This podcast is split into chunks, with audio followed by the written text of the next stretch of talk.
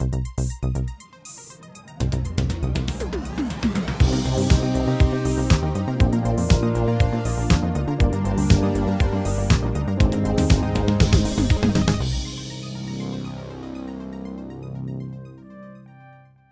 und herzlich willkommen zu der Episode 230 vom Outcast. Mal wieder aus dem, ja, nicht aus dem Studio, sondern von online. Und zwar sind wir heute das dritte. Der Marco ist bei mir. Amatata Sota! Nein, nicht, nicht Minions.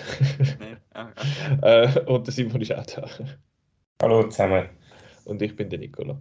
Ähm, ja, wir reden nicht über Minions heute, weil wir haben alle den Film nicht gesehen. Ich glaube, es hat einfach irgendwie niemand interessiert von uns, den wirklich gucken zu schauen. Und stattdessen ähm, schwätzen wir über unsere Top 10 vom, halb, vom ersten Semester vom 2022. Wir haben auch, es wird wahrscheinlich zum Zeitpunkt, wo die Folge rauskommt, ist wahrscheinlich unsere offizielle Outnow-Liste auch schon online. Ich meine, diese Zeitpunkt Veröffentlichung von dem Podcast gestern online gegangen.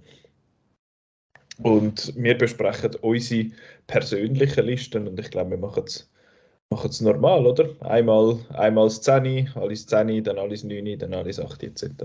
Ähm, wir machen es übrigens aus dem Homeoffice, weil ich, äh, also aus dem Homeoffice, digital sage ich jetzt, ähm, weil wir sonst immer analog aufnehmen.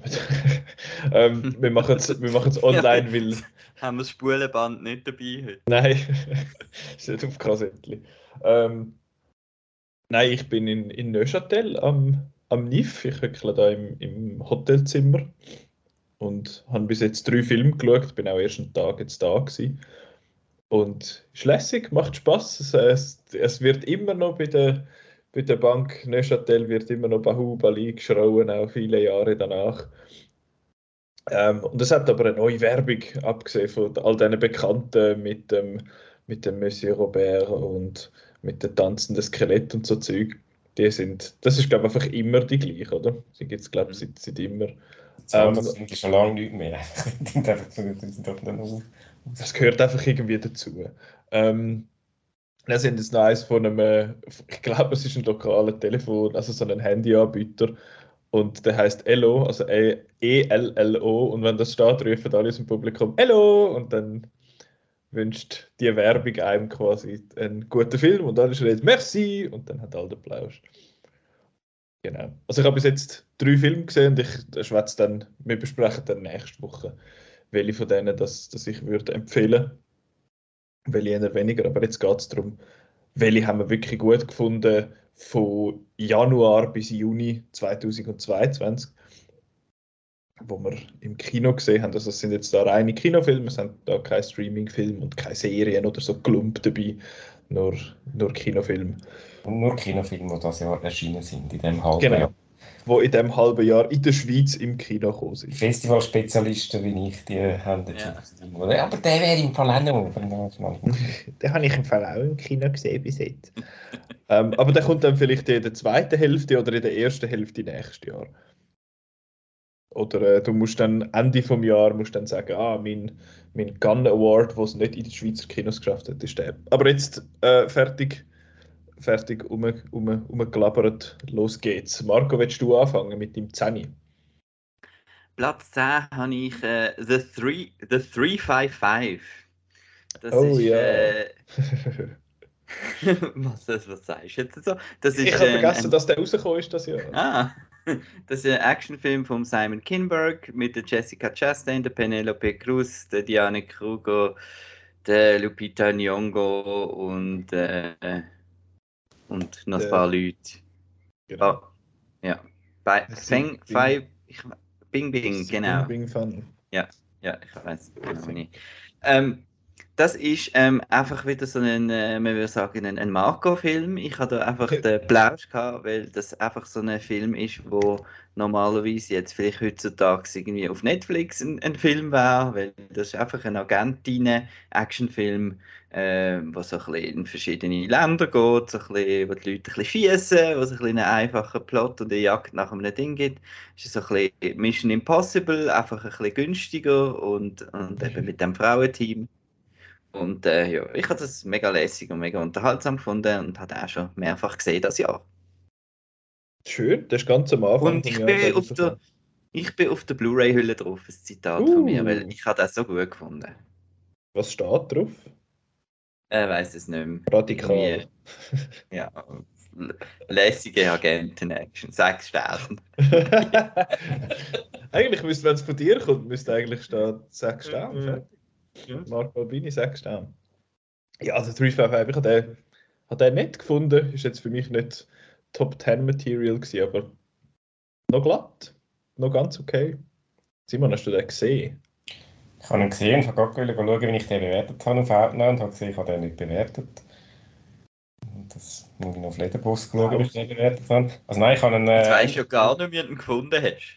Nein, nein, ich, ich habe, ich habe ihm drei Sterne, also drei Outnow oder zweieinhalb Letterboxd-Sterne gegeben. Das heisst, ich muss ihn nicht so gut gefunden haben. Aber eben, wie, er, äh, wie, wie, wie, ihr schon merkt, äh, habe ich schon fast alles wieder vergessen. Also von dem her ist er mir jetzt nicht so nachhaltig in Erinnerung geblieben. Ja. Nett. Ähm, willst du gerade weiterfahren mit dem 10, Simon? Äh, kann ich machen, ja. Ich steige jetzt gerade so voll Blockbuster-mäßig ein und denke, wow, DB, aber nachher wird es noch ein bisschen. ähm, mein Platz 2 ist Top Gun Maverick. Das ist jetzt doch nicht die, die du vergessen hast. Du hast doch noch gesagt, du hättest Ja, ich mache dann noch. Honorable Mention. Ich muss jetzt bei so. Maverick schon auch noch irgendwie drin haben, dass ich auch noch zwei, wenigstens zwei Blockbuster habe. Äh, nein, es, also ich nehme meine Liste zur Grundlage, die ich da eingeschickt habe, aus dem- wo wir dann da die Gesamtrangliste gemacht haben. Und dort habe ich eben einen vergessen. Ich kann den, den ich vergessen habe, jetzt auch noch kurz sagen, das wäre The Worst Person in the World gewesen. Das ist einfach zu lange her, glaube ich, seit ich ihn gesehen habe, weil das Cannes letztes Jahr bei mir war. Wobei ich habe auch andere Filme von Cannes letztes Jahr auf der Liste, aber äh, kein Detail. Und äh, ja, der wäre sicher auch noch in meiner Top 10 gewesen, weil den habe ich auch super gefunden. Aber jetzt reden wir über Top Gun Maverick. Ähm, ja, äh, habe ich übrigens in Cannes das Jahr gesehen. Ich glaube, der einzige, der schon im Kino angelaufen ist.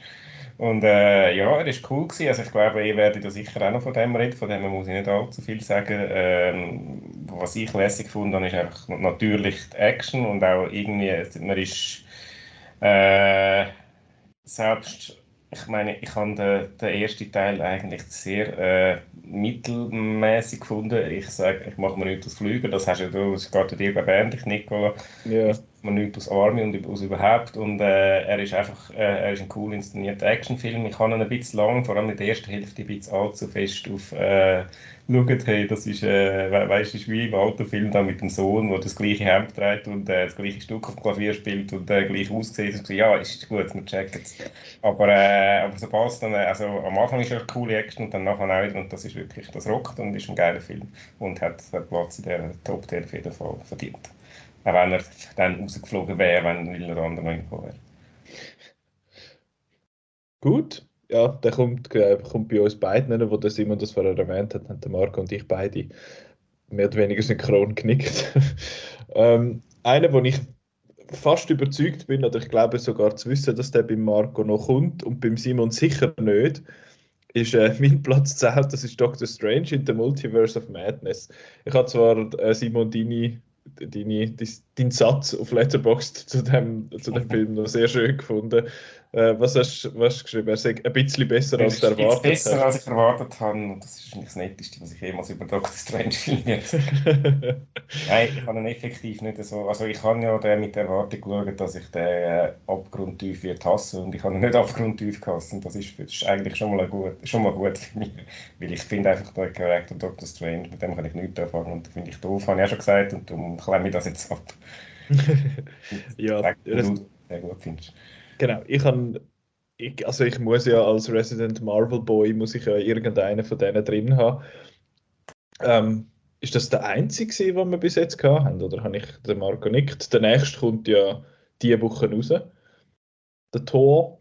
Ähm, und ich habe Doctor Strange, ich habe den, ich den lässig gefunden, mir hat der, mir hat der wirklich Spaß gemacht. Ich habe ein bisschen Sorgen gehabt wegen dem ganzen Multiverse-Zeug, also dass er sich jetzt da in diesen verschiedenen Multiversen dann verliert, aber am Schluss ist es irgendwie für einen Film, wo Multiverse of Madness im Titel hat, nicht wirklich viel Multiverse und ein bisschen Madness gewesen. Ich habe natürlich Freude gehabt an der, an der Szene etwa, ja, was ist sie, etwa bei zwei Drittel, wo da so ein paar Cameos in dem Sinn gekommen sind, die ich wirklich lässig eingesetzt gefunden habe. Ähm, es hat ein paar komische visuelle Ideen und ich habe das Gefühl, er ist mit, dem, mit seinem PG-13-Rating relativ weit gekommen. Ähm, ja, mir hat der Film Spaß gemacht, aber ich glaube, ich werde da am ich will dann nachher an Marco vor allem die Bühnen überlassen. Wenn dann der vielleicht bei ihm noch kommt, weiß es ja mal, ich weiß es, er kommt noch. Äh, da nicht. will da nicht irgendwie das Zeug verheimlichen. Ähm, ja, darum Doctor Strange viel mehr will ich, will ich gar nicht unbedingt sagen. Ich bin ziemlich sicher, dass der am Ende vom Jahr nicht mehr in meiner Top 10 wird sein. Äh, aber jetzt ist er noch, jetzt ist er noch drauf. Marco, your turn. Ja, Platz 9 ist am Roland Emmerich sein Meisterwerk Moonfall. Äh, ja, das ist ein Film, wo, wo der Mond auf die Erde kommt, aber es ist eben nicht nur das, sondern es nimmt dann noch irgendwelche im letzten Drittel einfach crazy Dimensionen an. Und äh, ja, ich glaube, äh, der Trailer hat es halt schon verraten, dass, dass es da wirklich so um den Holy Mond geht und äh, so hohl wie der Mond so hohl wie der Mond ist auch der Film, aber äh, ich habe einfach äh, ja, sehr toll gefunden und unterhaltsam und witzig und ähm, einfach gaga. Und ähm, habe auch das Gefühl, er hat ein bisschen gewusst, dass er ein bisschen, ein bisschen blöd ist und äh, hat trotzdem coole Visuals noch gehabt, teilweise, wo der, eben der Mond raufkommt. und, ähm, ja. So es hat ein bisschen eine nervige, eine nervige Figur drin mit dem Verschwörungstheoretiker. Ähm, aber äh, sie passt irgendwie gleich in, in Film und in einen Roland Emmerich-Film. Und äh, ja, ich habe das ein kleiner Return to Form gefunden für den Roland Emmerich, nach, nachdem ich vom äh, Independence Day 2 recht äh, dort enttäuscht bin. Unfall. Hm. Du hast gesagt, bevor wir aufgenommen du sagst wahrscheinlich der Einzige, der den Film drauf hat. Bei mir ist es einfach knapp gewesen. Ich hätte ihn fast drauf genommen.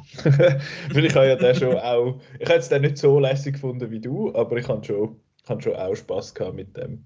Ich kann nicht sehen, sonst wäre er sicher drauf. Ja, das ist ein totaler Ebe-Film. Mal ganz ein klarer Simon-Film. Ja, ich bin ja eh ein alter Roland Emmerich-Fan. Also. Ja, ja, und auch Blockbuster und so laute, grosse Filme.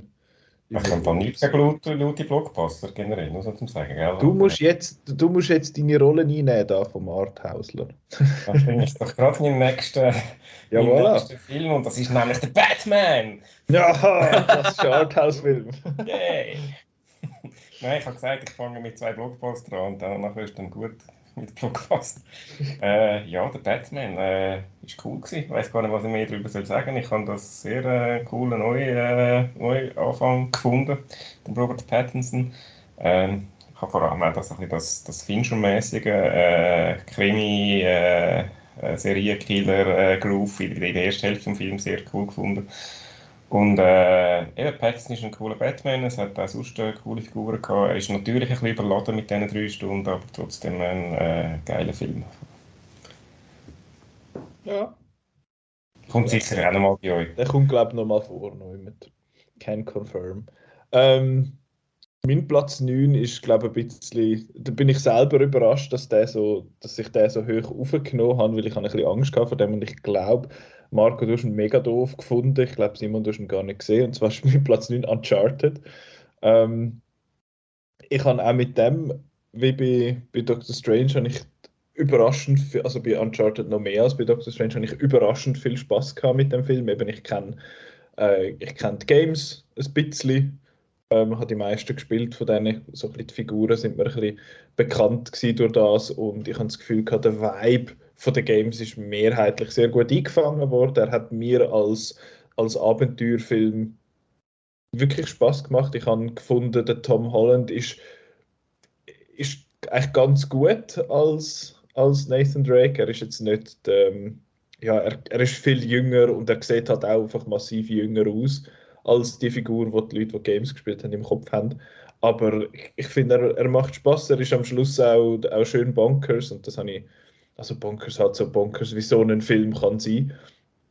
Und ich habe das, ich hab das lässig gefunden, mir hat, äh, mir hat der Spaß gemacht.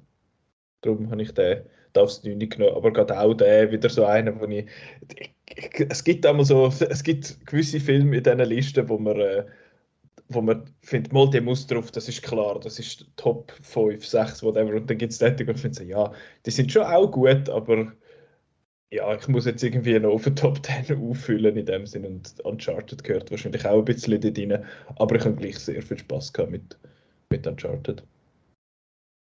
Der Marco glaubt nicht, oder? Ich weiß es, bin nicht mehr so sicher. Aber das war ja mein äh, 4DX-Erlebnis. Ah ja, genau. Wer sich erinnern mag an Podcast. Aber ja. 4DX Deutsch, äh, Genau. alles Mögliche. Äh, ein, ein Schand oder andere. Und dann noch ein Film, den ich eben nicht so toll gefunden habe. Ich denke, das ist jetzt dein, dein mein 355. Ja, ich glaube es, ja. Hast das, also ich meine, Uncharted ist jetzt auch sonst so ein bisschen durchgezogen nach, aber ich glaube, ein zweiter Teil ist in der Mache. Weil er hat ja, also er ist auch bei uns auch lang gelaufen in den Mhm. Kinos und ist auch gut gelaufen bei uns. Habe ich jetzt das Gefühl, hängt weniger an der Marke Uncharted und mehr an der Marke Tom Holland. Ähm, weil es hat recht viele junge Leute gehabt, die das sind schauen. Aber ist, ist cool, ich hoffe, eben, er hat so ein bisschen das Prequel-Problem, weil es ist offiziell ja das Prequel zum, zum ersten Game, also offiziell, so halboffizielles Prequel zum ersten Game. Und ich meine, wie ich, wie ich letztes Mal, oder wie ich auch schon erwähnt habe, dass, ja, sie fangen halt erst an, den Spaß zu haben, wenn dann wirklich die Geschichte anfängt. Und ich hoffe, sie haben sich jetzt von dem Einführen von irgendwelchen Sachen ein bisschen lösen oder können sich dann lösen für den zweiten Teil und dann dort Vollgas geben. Das ist so meine Hoffnung für den zweiten Teil. Jetzt äh, Marco, dein Platz 8. Mein Platz 8 ist am Paul Thomas Anderson sein äh, Licorice Pizza. Ähm, das ist die äh, ja, Beziehungsgeschichte äh, in, in den 70er Jahren äh, zwischen einem Teenager und einer älteren Frau. Ähm, also an einer jungen Frau, nicht an einer älteren Ich Frau. wollte sagen, Es es ist, ist nicht- es ist nicht Harold and ist- Ältere Frau, seit 25. Ja, und er ist aber irgendwie 15, 16 oder so, oder Ja, 17, ja. irgendwie so. Und äh, das Tolle an diesem Film ist, dass es so ein bisschen in, in Vignetten erzählt ist. Also er hat wie so eigene, äh, verschiedene Kurzfilme.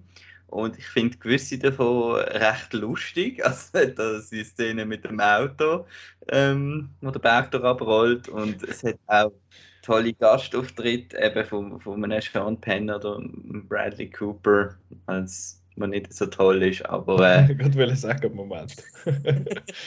aber äh, die ganze, ganze Story da mit dem Matratz, es hat einfach sehr viele absurde Ideen drin und es ist irgendwie. Und gleich ist es ein, ein, ein gemögiger Film und äh, so ein bisschen für den Sommer äh, sicher einer, der im, im Open-Air-Kino äh, dann gut funktioniert. Ich glaube, eventuell läuft der irgendwo, habe ich glaube gesehen. I will Ja. check.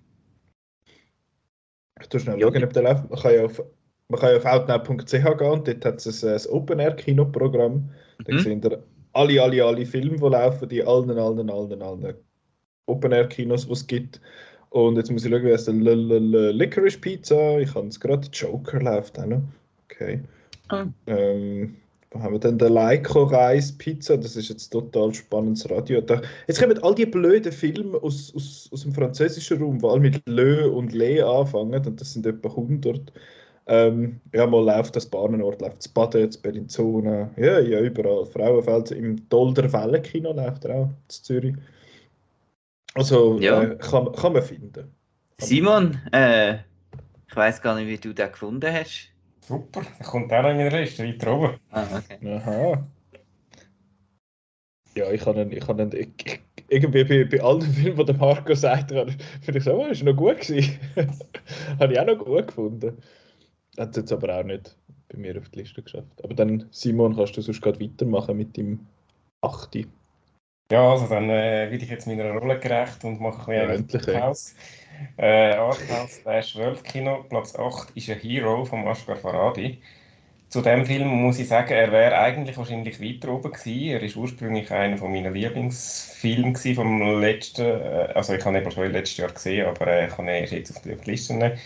Ähm, warum er jetzt ein bisschen runter ist, ist, äh, weil, es da so eine Hintergrundstory gibt, wo irgendwie er verklagt worden ist von irgendeiner Autorin, die er offenbar geklaut hat von ihr. Und jetzt ist da so ein, bisschen ein wüster, äh, wüster juristischer Krieg im Gang, wo mir äh, wo ein bisschen Sympathie gekostet hat. Und ich irgendwie finde, ja, nein, also, äh, ja. Eigentlich nicht so cool und der wird jetzt eigentlich nicht auf meinem, auf meinem Podest haben. Aber äh, Hankerum habe ich trotzdem super gefunden und kann ihn, ihn einfach wieder rausrühren. Darum ist er jetzt auf dem 8. Ähm, Hero ist eben ein Film vom iranischen Regisseur Ashgar Faradi, der bekannt ist für äh, diverse Filme, unter anderem Separation, wo er den Oscar äh, als bester fremdsprachiger Film gewonnen hat und dann hat er nochmal den Oscar als zweites Mal gewonnen für The Salesman. Ähm, also etablierter ähm, äh, Regisseur. In seinem Film geht es um einen äh, Mann, der verschuldet ist und dann dort äh, äh, Tasche mit Goldmünzen findet, wo, aber mit der er alle seine Schulden könnte zurückzahlen und äh, er entscheidet sich dann aber ehrlich, wer am längsten, geht die zurück und wird dadurch dann zu einem Medienheld und, und äh, ja, die Geschichte nimmt dann eine eigene Dynamik an, die dann äh, so ein bisschen unvorhergesehen ist. Hat das ein, äh, eben jetzt mal äh, mit der ausklammert, dass eben das ein bisschen unschön ist, wegen, von wegen Cloud und so, aber jetzt mal unabhängig davon, habe ich wieder mal einen super äh, Film wo, ihm all seine, wo er all seine Stärken kann und zwar einfach eine, eine Geschichte erzählen, die wirklich packt und wo wirklich zwei Stunden lang voll dabei bist. Und, äh, und du eigentlich auch vergisst, dass das so äh, Anführungszeichen Arthouse oder äh, halt ein Film aus dem Iran ist, wo immer so ein bisschen, ja, okay, ist jetzt schon nicht gerade in äh, Hollywood, aber ja, ist halt da, ist ja wichtig und so Iran, sondern das, das vergisst du in dem Film und du bist einfach voll drin. Äh, es ist mir ein bisschen ähnlich wie Separation, das ist, äh, dort ist das auch so gewesen und es ist wirklich einfach eine coole Geschichte, starke Schauspieler und, äh, und ja, richtig packend. Darum mein äh, Platz 8, äh, Hero. Cool. Für die, die den Film noch nicht gesehen haben, wie ich zum Beispiel, am Freitag, jetzt, wenn ihr, das, wenn ihr die Folge äh, hört, in der Woche, wo sie rauskommt, am Freitag läuft er noch Zwinti im Cameo. Und dort äh, überlege ich mir gerade das Double Feature zu machen, weil es läuft zuerst Red Rocket vom Sean Baker und nachher äh, A Hero. Vielleicht, vielleicht mache ich das gerade jetzt, wo du mich da so drauf aufgeklappt hast. Ja, kommst du mit? Gehen wir schauen. Er fängt einfach am, fängt am Viertel vor sechs Jahren Rocket. Gut, das können wir nach der Aufnahme planen. Ähm, jetzt komme ich mit meinem Platz 8. Das ist ein Film, den ich nie gedacht hätte, dass ich den bei mir auf so eine Top 10 würde nehmen, weil das hat so, wenn ich die Trailer und Plakate und so gesehen habe, das ist so ein Oscar-Bait-Müll und nachher hat er mich aber doch gepackt und hat mich doch bewegt. Äh, passt so ein bisschen in eine ähnliche Ecke wie bei dir, Simon. Ich hätte ihn jetzt nicht weiter raufgenommen, aber ist auch jemand in Schmach. Also es ist so ein bisschen, ja, ein bisschen, hat ein bisschen für Skandal gesorgt und auf meinem Platz 8 ist King Richard. Ich habe den wirklich mega cool gefunden. Ist die Geschichte vom, äh, vom heißt er heißt wahrscheinlich auch Williams, he? der Richard Williams, der Vater von der Venus und der Serena Williams, wo eigentlich die Geschichte erzählt, wie er seine Töchter zum Erfolg erzogen hat in dem Sinn. Und ich habe das eine richtig gut erzählte Geschichte gefunden. Ich habe auch den Will Smith in dieser Rolle richtig gut gefunden. Es hatte so ein bisschen eben, er hat so ein bisschen das Potenzial gehabt, um einfach so ein bisschen, ja, er hat jetzt ein bisschen zugenommen, hat sich einen Bart irgendwie angeklebt und macht irgendeinen lustigen Akzent oder so.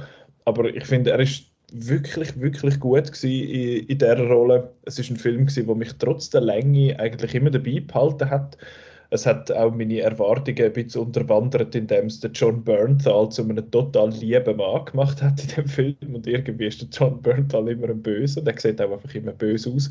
Aber da hat er jetzt einen lustigen Schnauz und eine lustige Frisur und darum passt das dann irgendwie schon. Eben der, der Will Smith ja dann bekanntlich äh, ja, ein bisschen für Probleme gesorgt bei den, bei den Oscars und nachher ist er noch geehrt worden für für das, was er gemacht hat, natürlich nicht für die Ohrfeige, sondern für, für seine Rolle.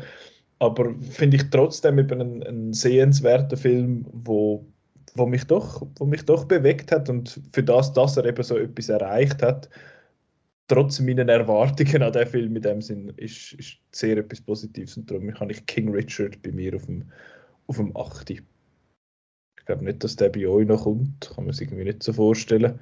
Der Marco schüttelt den Kopf, das Nein, sehe ich nicht.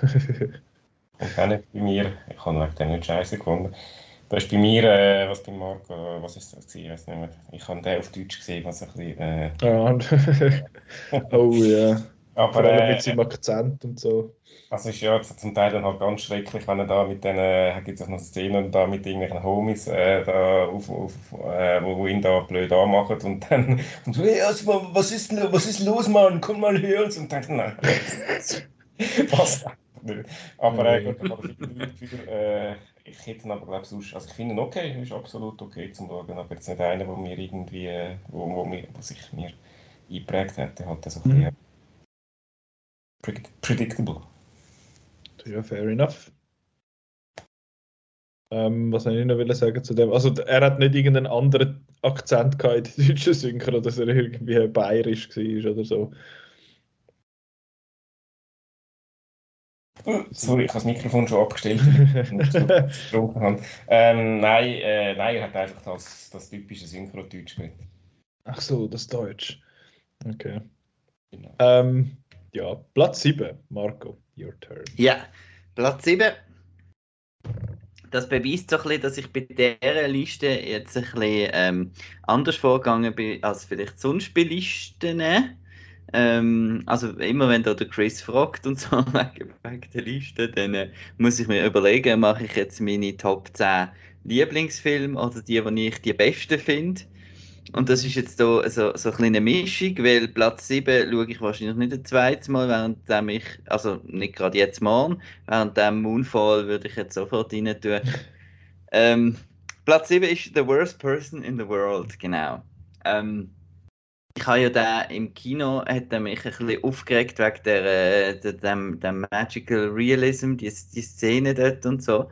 Aber ähm, es gibt ja eben so die Filme, wo man dann immer noch also es ist jetzt schon eine Weile her und ich denke irgendwie einfach immer noch an den Film und äh, ich werde auch fast ein bisschen traurig, wenn ich an den Film denke, vor allem wenn ich an die geniale Szene dort äh, denke, der, der, der Breakup, darf man ja sagen.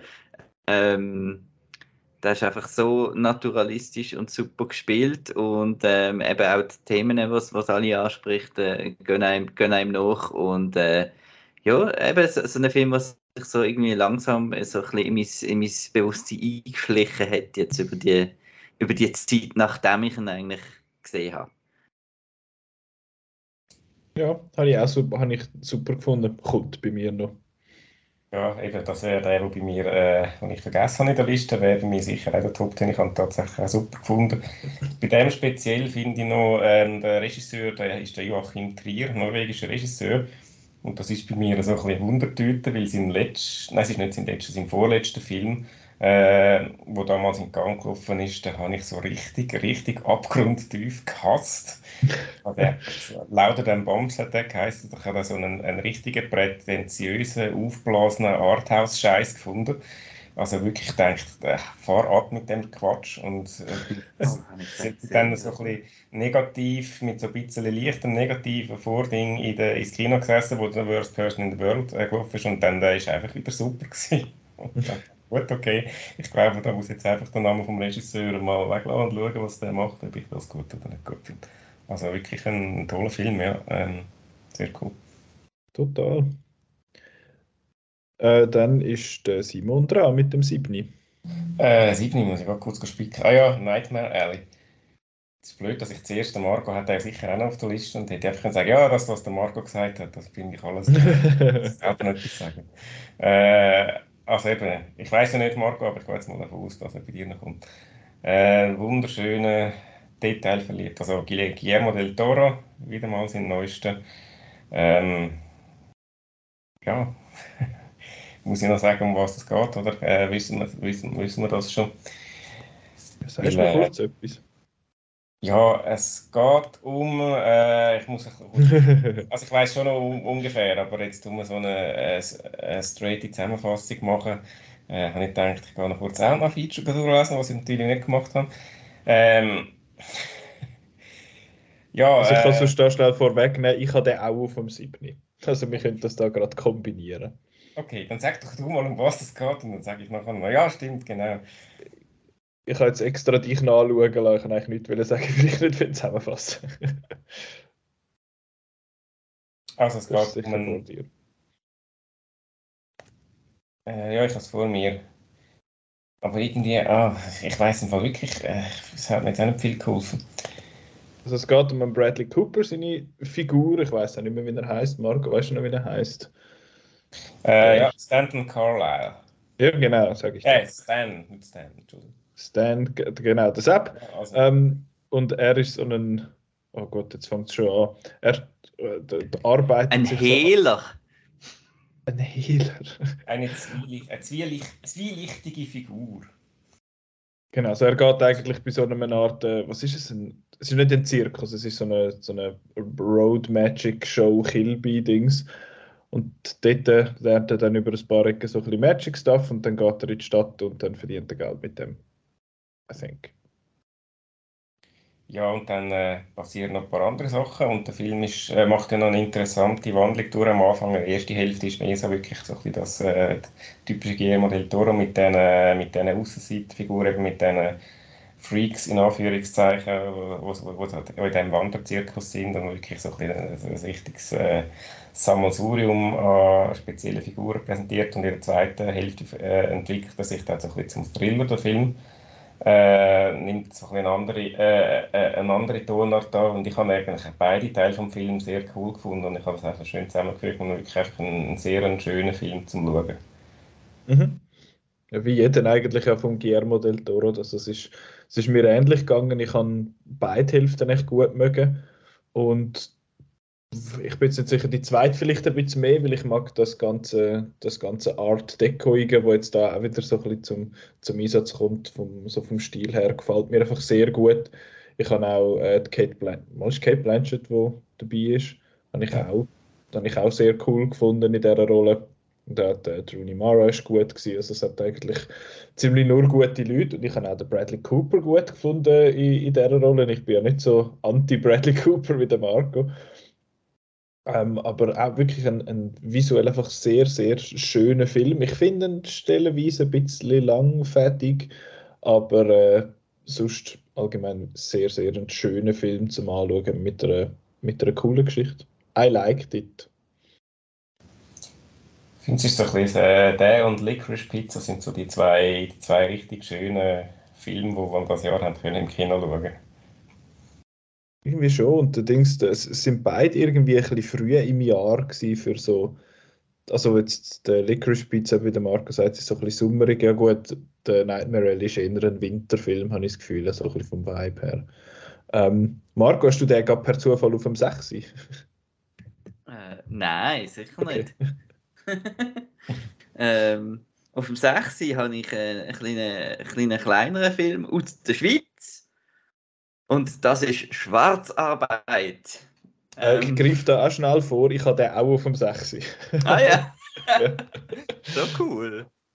Hey, ja. hätte ich jetzt nicht gedacht. He? Das Super. ist ein bisschen, ein, bisschen, ein bisschen der Film, ich, man hat ja auch so viel, wo man, wo man einfach will, allen empfehlen wo man findet, hey, wo vielleicht nicht so, nicht so Sachen eben schauen sonst, wo vielleicht eher jetzt äh, sowieso go, go Jurassic World und Top Gun und so schauen aber wo man dann denkt, hey, hey, gang doch bitte mal, mal den schauen, das ist mega unterhaltsam im Fall, äh, wenn es jetzt mhm. ein Schweizer Doku ist, ähm, wenn jetzt da jemand irgendwie Vorurteil hat, es geht um äh, verschiedene Mitarbeiter vom äh, Arbeits, äh, wie heißt Arbeitskontrollamt, nein? Äh, Irgend so etwas, ja äh, ja, Arbeiterkontrolle oder irgendetwas. Auf jeden Fall, wo so wollen aufdecken, eben Schwarzarbeit, wie der, wie der Titel ja sagt, wo dann also so Kuchen gehen, vor allem in der Gastro, gehen durchsuchen, ob da irgendjemand schafft, der nicht, wo schwarz schafft.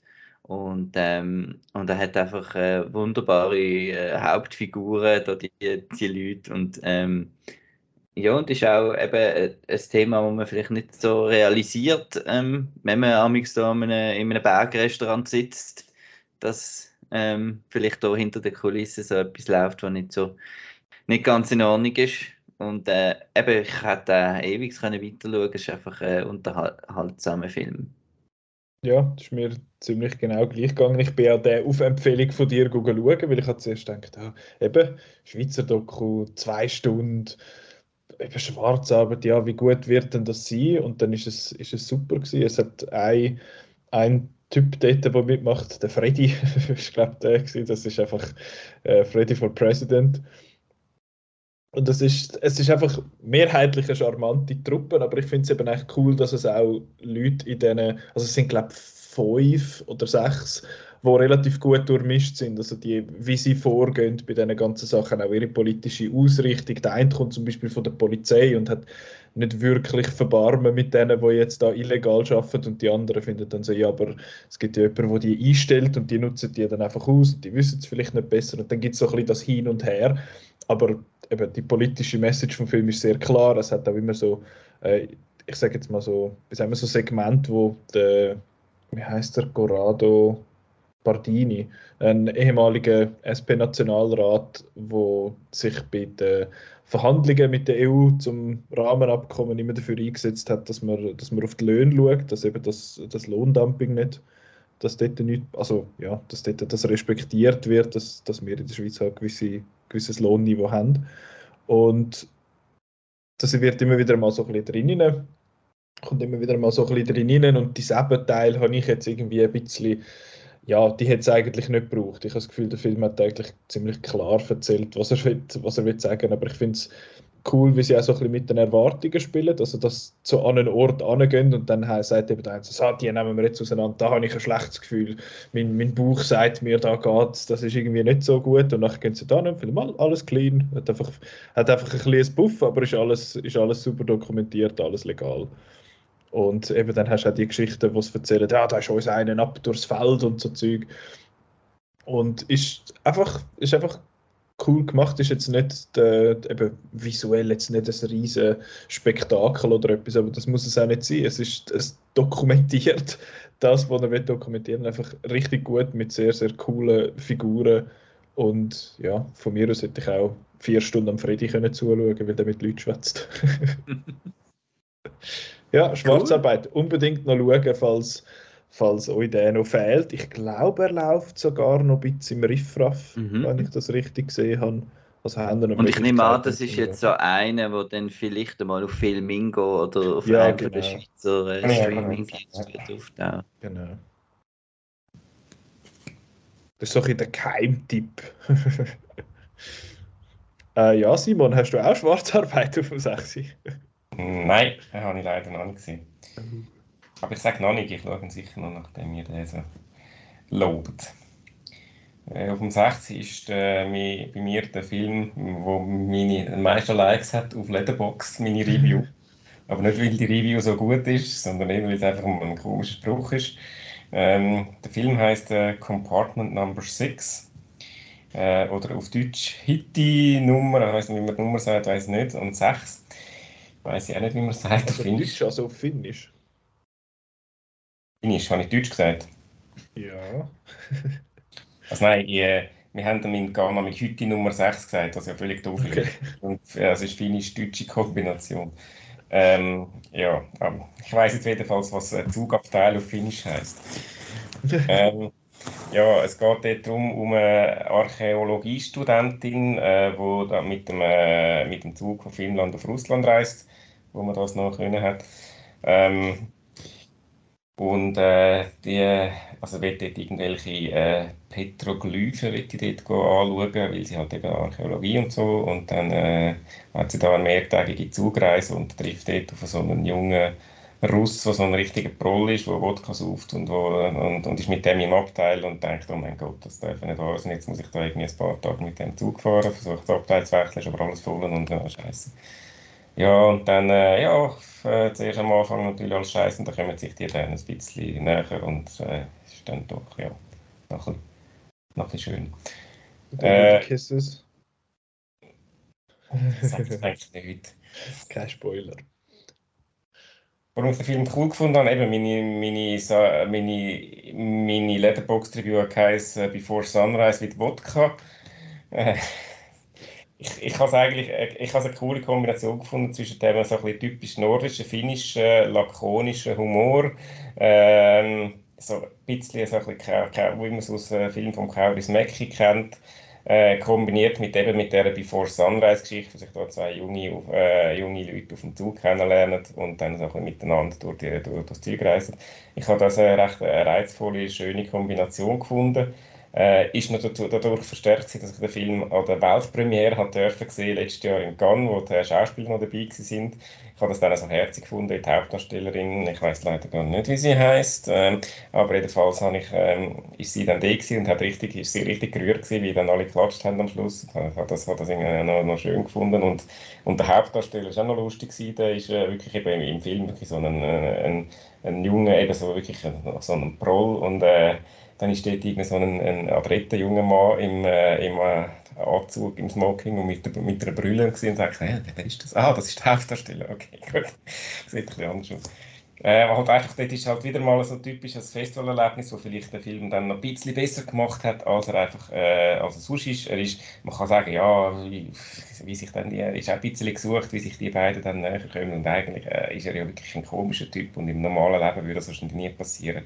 Aber äh, ist mir gleich, ich habe es wirklich einen, einen schönen, sympathischen Film gefunden. Platz 6 der, der Ring Thing schon gewusst hat, äh, das ist ein Film, da ist alles möglich. Genau, hast du dein Ring-Thing-Quote einfach können machen Das ist Platz 1 bei mir jedes Jahr. Nein, ähm, genau, ich habe ja mein, mein 6 schon gesagt, schwarze Arbeit. Marco, du darfst du mit dem 5 weitermachen. Ja, das, jetzt wird es langsam ein bisschen wiederholend, aber ähm, der Batman ist bei mir auf dem 5. Ähm, äh, ich habe ihn nicht weiter oben, weil ich ihn doch recht bedrückend und äh, schwer gefunden und äh, der Paul Dano hat das irgendwie fast ein bisschen zu gut gespielt, der, der Riddler. Also, dass ich das Gefühl hatte, was, was läuft mit dem? ähm, äh, äh, und äh, ja, aber einfach eine wahnsinnig tolle, tolle Atmosphäre und äh, ein, ein, ein cooler, cooler Batman in Pattinson, ein, ein toller Score, den ich jetzt äh, auch los seit, dem, seit der Film draus ist. Und ähm, ja, einfach ein audiovisuelles Erlebnis. Und, ähm, aber halt, ich wünsche mir halt für eine Fortsetzung vielleicht trotzdem ein bisschen mehr Action, weil er hat jetzt doch sehr darauf verzichtet und mhm. eben da, da wollen äh, das ist so ein bisschen mein Negativpunkt, dass er ein bisschen wichtig sein habe ich das Gefühl. Und ähm, ja, aber er ist einfach super gemacht und, und spannend. Habe ihn auch schon zweimal gesehen und verhebt, der Batman. Verhebt. Ja. Ja, Gut. der kommt wahrscheinlich auch nochmal. Also. Kommt er mal, ja, ja. ja. Was hat denn der Simon auf dem 5? Schon wieder ich dran, Kopf. Das ja, so schnell geht's. Ähm, meine Nummer 5 ist Official Competition oder äh, Competencia Oficial. Ich kann nicht Spanisch lernen, es geschrieben. Äh, Official Competition heißt der Film auf Englisch. Äh, das ist eine Komödie über äh, äh, aus Spanien. Ist jetzt Spanien oder Südamerika? Nein, schon Spanien. Das ist einfach ein, einfach ein argentinischer Hauptdarsteller. Ähm, es geht um einen, äh, da gibt es so einen, einen Pharma-Multimillionär, der einfach irgendwie, der wird jetzt 80 und hat das Gefühl, ja, was soll ich mit meinem Geld noch machen? Komm, ich tue jetzt einfach, jetzt einfach einen Film, äh, einen Film, den besten Film produzieren, der dann noch Oscars oder einen spanischen Filmpreis, was dann halt ist, gönnt und überhaupt. Und sowieso, äh, schau da Stutz und ich will einfach die Besten. Darum wäre die beste, also gerade angesagte Hippie-Regisseurin, gespielt von der Penelope Cruz und äh, die zwei besten spanischsprachigen äh, Schauspieler, dargestellt von Antonio Banderas und dem Oscar Martinez, äh, wo, wo jetzt da so, äh, ich weiß gar nicht, um was der was Film gegangen ist, ist aber nicht so relevant, wo jetzt einfach da zusammen einen Film mitmachen und sich dann da in so einem, äh, in so einem komischen Kulturzentrum, wo glaube auch dem, dem Millionär gehört, äh, treffen, um dort dann die Proben zu machen. Und äh, ja, wenn dann, da treffen dann die drei exzentrischen Charaktere aufeinander und äh, wollen dann irgendwie miteinander zusammenarbeiten und das geht dann nicht alles so reibungslos, weil der eine, die, äh, die, vor allem die beiden Schauspieler, der eine ist so der richtige äh, der richtige Method Actor, der sich da, äh, sich da in seine Charakterin, Charakterin denkt und überhaupt und ja, sowieso. Und, und der andere ist einfach der Gefühlsmensch, der dann einfach, äh, wo das Drehbuch nicht lernt und dann einfach der Floß spielt und uh, Tom Banderas sein Charakter ist das. Und die beiden, die haben dann ein bisschen Beef miteinander und äh, Penelope Cruz als Regisseurin ist auch ein bisschen komisch, hat auch ein bisschen spezielle Ideen und dann äh, eskaliert das dann ein bisschen. Äh, der Titel äh, spielt auf äh, Festival an, Official Competition. Also eben, die wollen natürlich auch den, den Film dann ans Festival, dass der dann am Festival in Cannes irgendwie gönnt. Ist darum für mich auch wegen dem nur schon, nur schon cool, so ein bisschen das äh, Festival Arthouse-Ding, das ein bisschen parodiert. Und gleichzeitig sind es natürlich einfach coole Schauspieler, die sich da, wo richtig genüsslich dann die, die Schaus Schauspieler, die Schauspieler spielen und auch so ein bisschen die Klischees äh, aufs Korn nehmen und auch die, die Filmklischees und auch äh, Penelope Cruz als Regisseurin. Also drei äh, tolle HauptdarstellerInnen. Ich habe jetzt den Gender-Stern gesagt. Äh, ähm, cooler Film, äh, unterhaltsam. Ich habe ihn äh, lustig gefunden. Äh, ja, super. Ja, not bad. Ich habe den auch gesehen, den auch gut gefunden. Hat für meinen Geschmack, also jetzt so für, mich, für mein Wohlbefinden einmal gewisse Sachen gemacht, die nicht so geholfen haben. Es geht, so ein bisschen, geht dann halt so ein bisschen in Richtung Cringe-Comedy. Ich ja, weiss, du findest Cringe nicht so cool. Das, ich, kann nicht. I literally can't. Nein, das, das, äh, es hat eine Kussszene in dem Film, die ich vom Konzept her eigentlich mega lustig finde, aber ich kann sie einfach nicht schauen. Oder primär nicht hören. Und das ist, äh, das ist ein bisschen viel gewesen. Und ja, ich finde, gegen den Schluss geht er dann in eine Richtung, wo ich finde, ja, okay, das muss jetzt offenbar einfach noch kommen. So. Aber ist, habe ich, auch, habe ich auch lustig gefunden, besser als erwartet, eben weil es vorab geheißen ja, so ein bisschen cringe. Aber es ist dann doch, es ist dann doch genug lustig gewesen, auch ohne das, weil eben die, die Idee mit dem Stein, was da, also mit dem riesen Fels, was über die beiden äh, über die beiden Schauspieler zum irgendwelche Gefühle äh, rausholen aus denen. Das ist alles, das ist alles wirklich lustig aber dann für mich doch zu cringy für, für das, was er dann hat, dass es, für das es auf die Liste gelangt hat. Ähm, Miss Feufi ist ein Film, den ihr zwei nicht werdet drauf haben, weil der Marco findet nämlich einmal mehr ein Scheiß. Und ich glaube, der, Simon findet dann so, ja, ist noch gut. Ähm, und zwar ist das der allseits gehypte Everything Everywhere All at Once. Ähm, ich habe den wirklich cool gefunden. Wir haben erst gerade, glaube ich, in der letzten Folge haben wir ja über, äh, über Yale geschwätzt. Darum am besten hört ihr das, dann hören ihr gerade am, am Marco und meine Ansicht zu dem. Ich finde ihn lässig. Ich muss, also ich muss natürlich nicht, aber ich, ich werde unbedingt noch das zweite Mal schauen, um noch zum den Eindruck, den ich hatte, vor mittlerweile fast zwei Monaten noch zu festigen. Und ja, aber es ist, ein, ist einfach ein, ein lässiger Film mit dem Herz am rechten Fleck mit äh, Humor, wo für mich gestummen hat, mit coolen Actionsequenzen, mit einem Supercast. Ein, ein toller, toller Film. Ich glaube, Simon, du hast ihn, wie gesagt, noch, noch gut gefunden. Ja, ja, ich bin auch nicht der große Fan vom Film Sie alles in allem. Er ist sicher ein guter Film, wo, man sich auch, wo sich auch lohnt, im Kino zu schauen, wirklich. Und von dem her ist es einfach cool, äh, dass wir, also nicht, nicht wir drei, aber äh, vor allem unser Kollege Chris äh, mit äh, Verleih und anderen sich dafür eingesetzt hat, dass der in den Kinos läuft. Weil das ist jetzt wirklich ein Film, wo es sich lohnt, ins Kino zu gehen. Und darum würde ich auch allen empfehlen, den zu schauen, auch wenn ich jetzt nicht der größte Fan von der Welt bin.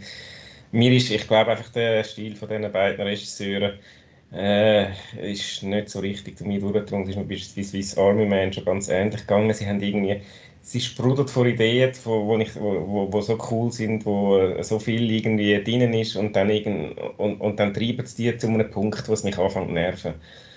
Und äh, die Kombination, die geht für mich am Schluss einfach dann nicht so ganz auf, auch wenn eben, äh, die, es ist es ist bewundernswert, wie sie, wie, wie sie vor, vor Kreativität sprudelt, aber irgendwie es ist so ein bisschen, das Gefühl, als ich rausgelaufen bin, ist so ein bisschen, äh, uff, ja, ich weiß auch nicht. Und ich habe ehrlich, ich habe jetzt auch nicht Lust, den nochmal zu schauen. Also ja, irgendwann ich dann wahrscheinlich schon, aber jetzt, das ist jetzt gerade einfach mal ein bisschen genug. ja, wir haben es letzte Woche besprochen. Es ist, der Film ist viel, sage ich jetzt mal. Es ist viel Film dort drin. Ich habe ihn eben auf seine Art ein bisschen anstrengend gefunden. Eben weil es auch so viel ist. Und, äh, äh, und eben zwischendurch, eben zwischendurch habe ich gelacht, aber zwischendurch haben wir wieder genervt und es ist so ein bisschen äh, äh wechselbar gewesen. So, so, ich, bin nicht, ich bin nicht rausgelaufen und habe gesagt, ja, geil, cool. Und dann ist so, ja, ich weiß jetzt auch nicht. Aber eben, wie gesagt... Ich glaube, Simon, äh, wir, sind, wir sind zu alt. das habe ich im Fall, äh, ich bin mit dem Roland schauen, der auch äh, in meinem Alter ist, also uralt. Und ähm, Wir haben auch darüber geredet, ob das jetzt eine Altersfrage ist. Ich weiß es aber nicht. Also, ich glaube im Fall nur bedingt. Äh, also eine Kollegin von mir, wo was ist sie, 22 oder so, hat der auch geschaut und findet so, der Film an sich wäre eigentlich mega cool, aber es ist schon einfach ein bisschen viel. also das kommt, glaube ich, ist nicht unbedingt äh, eine Altersfrage. Aber es hat vielleicht mit dem zu tun. Also ich habe ich habe auch, und so ein bisschen die Komik kann ich eigentlich, ja, zwar auch nicht alle Szenen, wenn ich jetzt da gewisse denke, aber bei der einen eben ich wirklich ein paar lustige Einfälle gehabt, wo ich auch lachen musste äh, einfach, was ich so, so ein bisschen die, auf der, auf der Gefühlsebene und so, ist halt einfach bei, bei mir nicht, das hat nicht so funktioniert. Ich bin nicht so rausgelaufen, dass ich oh wow, da hat die Message und so cool und je und schön, sondern es ist dann mehr so ein bisschen, äh, naja, gewesen. Aber eben, ja. ich will, nicht, ich will auch nicht negativ reden über den Film, weil es ist ja cool, dass es auch immer, immer noch so unabhängige Filme gibt, die wirklich auch so neu, äh, etwas Neues wagen, wo man in dieser Art noch nicht gesehen hat und nicht dann einfach nur wieder irgendwie Fortsetzung oder, äh, oder das Gleiche nochmal in neuer Art und von dem her, ja, bin ich auch grundsätzlich ja positiv gegenüber dem Film, wenn ich jetzt halt nicht der größte Fan bin. Das ist ja fair enough, aber er läuft in den Schweizer Kinos immer noch gut offenbar, ist einer der erfolgreicheren Filme jetzt so. Also gemessen am Budget, sage ich jetzt mal. Aber er hat, hat natürlich sehr vom Hype profitiert. Ähm, ja, das war mein Fünfi. Fünfi? Fünfi? Top 4? Ja. Ja. Jetzt muss ich gerade schnell schauen. Du. Ja, jetzt kommt da so ein komischer Doktor. Ja, äh, der Doktor. Ja. Ja. Doktor der Doktor kommt. Doctor Strange in the Multiverse of Madness oder and the Multiverse in, oder? In the Multiverse. of in. Madness, genau. Ja, genau. Ja, ich habe, ähm, ich weiß nicht, ich bin, ich bin so ein bisschen hin und her gerissen, ob es jetzt schon mein Lieblings-Marvel-Film ist, mein Lieblings-MCU-Film oder doch noch nicht. Ähm, weil Iron Man 3 ist da halt auch immer noch hoch im Kurs und man merkt so ein bisschen, meine Lieblings-Marvel-Filme sind eigentlich die von denen, wenn, wenn Leute, wo, wo ich gerne habe, die Filme machen und wenn sie, wenn sie auch dürfen, irgendwie etwas, etwas machen damit. Ähm, man hat ja äh, beim James Gunn bei Guardians of the Galaxy hat man zum Beispiel gesehen, dass er recht sich hat, er hat zwar so ein bisschen sein James Gunn-Ding gemacht, aber hat sich doch zurückhalten weshalb dann eben halt der Suicide Squad eben um Länge besser war. Äh, und jetzt hier habe ich das Gefühl, am Sam Raimi haben sie jetzt doch das, das Vertrauen gegeben und ihn ein bisschen machen weil es hat sehr viel Raimi-Isms drin, äh, von der Montage bis zu komischen Close-Ups von, von schreienden Frauen. Ähm, und äh, einfach die wahrscheinlich mein Lieblingsbösewicht im im MCU bis jetzt mit der ähm, Elisabeth Olsen. Ich verstand, dass ihre Motivation, das hat ja Petra gesagt, ein bisschen, ein mhm. bisschen, ja, das ist jetzt eine Frau und so. Machen wir jetzt die Motivation. Äh, aber äh, für mich hat es funktioniert und für mich hat es auch einfach funktioniert, wie sie total crazy geht und sie ist richtig beängstigend in gewissen Szenen. Und äh, ja, und halt die, ich meine, hallo, Escape aus Untoten, ja, was willst du noch mehr? Sechs Sterne. Sechs Sterne. Ja, gut fun. Platz 4, das, das, das ein Doctor Strange-Film nach dem ersten äh, ja. so hoch bei dir aber nicht so schnell kann es gehen. Ja, mit natürlich richtigen Leuten anstellen. Ich also. sagen. Ja. Mich nimmt es ja Wunder, was das Scott Derrickson mit dem Film hat wollen machen, dass sie sich getrennt haben bezüglich, äh, was ist es gewesen? Creative Differences. Du ja, wir werden es nie erfahren. Aber ja, der Platz 4 von Marco ist der Dr. Strange. Der Simon hat den sicher nicht auf dem 4. Der Simon hat sicher etwas anderes Nein, der kommt weiter oben. Ja, ja, ja. Hashtag noch. Äh, nein, ähm, mein Platz 4 ist Ninja Baby. Ich weiß gar nicht, ob ihr den gesehen habt oder nicht. Ich nicht. Jedenfalls ist äh, ein norwegischer, norwegischer Film. Also falls ich jetzt, wenn ich den Worst Person in the World nicht vergessen hätte, hätte ich jetzt zwei norwegische Filme in den Top 10, was durchaus bemerkenswert ist. Äh, es geht dort um eine junge Frau in den 20er, ähm, so ein bisschen äh, das Leben genießt und wo sich andriftet und, äh, und auch nicht so recht weiß, was sie mit ihrem Leben soll anstellen Und dann äh, wird sie plötzlich ungewollt schwanger Und äh, zum Abtreiben ist es eigentlich jetzt spät. Und äh, ja, jetzt muss ich mich irgendwie mit dieser neuen Situation um, äh, abfinden und ähm, ja, schauen, wie es äh, weitergeht. Das war für mich so ein, ein Überraschungshit gewesen. Ich hatte jetzt nicht wahnsinnig hohe Erwartungen in den Film, weil ich dachte, ja, ich kann mir nicht vorstellen, wie das dann ist. Und äh, er ist dann ein bisschen anders. Er ist, er ist vor allem in der ersten Hälfte recht äh, kreativ, äh, überraschend, äh, cool, frisch, erfrischend inszeniert gewesen, mit einer äh, absolut ha tollen Hauptdarstellerin namens Christina, ich habe sie doch extra nachgeschaut voran, jetzt habe ich schon Christina Kujat-Tworp hat sie geheißen. Ähm, wirklich eine, super, äh, super Darstellerin wo, und, und ein Film, der einfach wirklich äh, unterhaltsam, sympathisch, auch lustig ist äh, eben so ein bisschen äh, der, der Juno-Vibe auf, äh, auf Norwegisch. Äh, auch so von der Inszenierung her, sie ist, sie, sie ist eine Hobby-Comic-Zeichnerin. Ich weiß gar nicht, ob das sogar eine Umsetzung ist von einem Comic, das müsste jetzt recherchieren.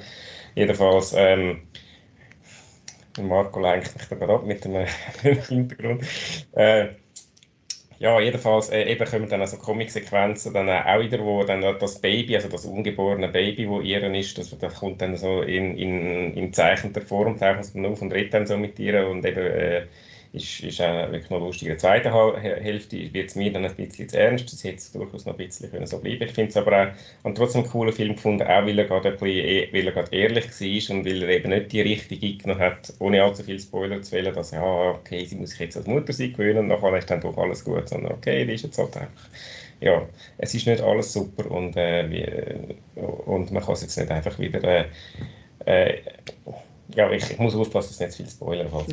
Darum, darum höre ich jetzt einfach auf. Aber eben, er ist ein bisschen anders, als, als, man das so, oder als, als ich das ein bisschen erwartet hätte. Wirklich ein sympathischer, cooler Film äh, aus Norwegen. Ja, das wäre wahrscheinlich bei meinem Platz 11 gesehen oder ein, ein Honorable Mention auf jeden Fall. Ich habe den auch sehr cool gefunden.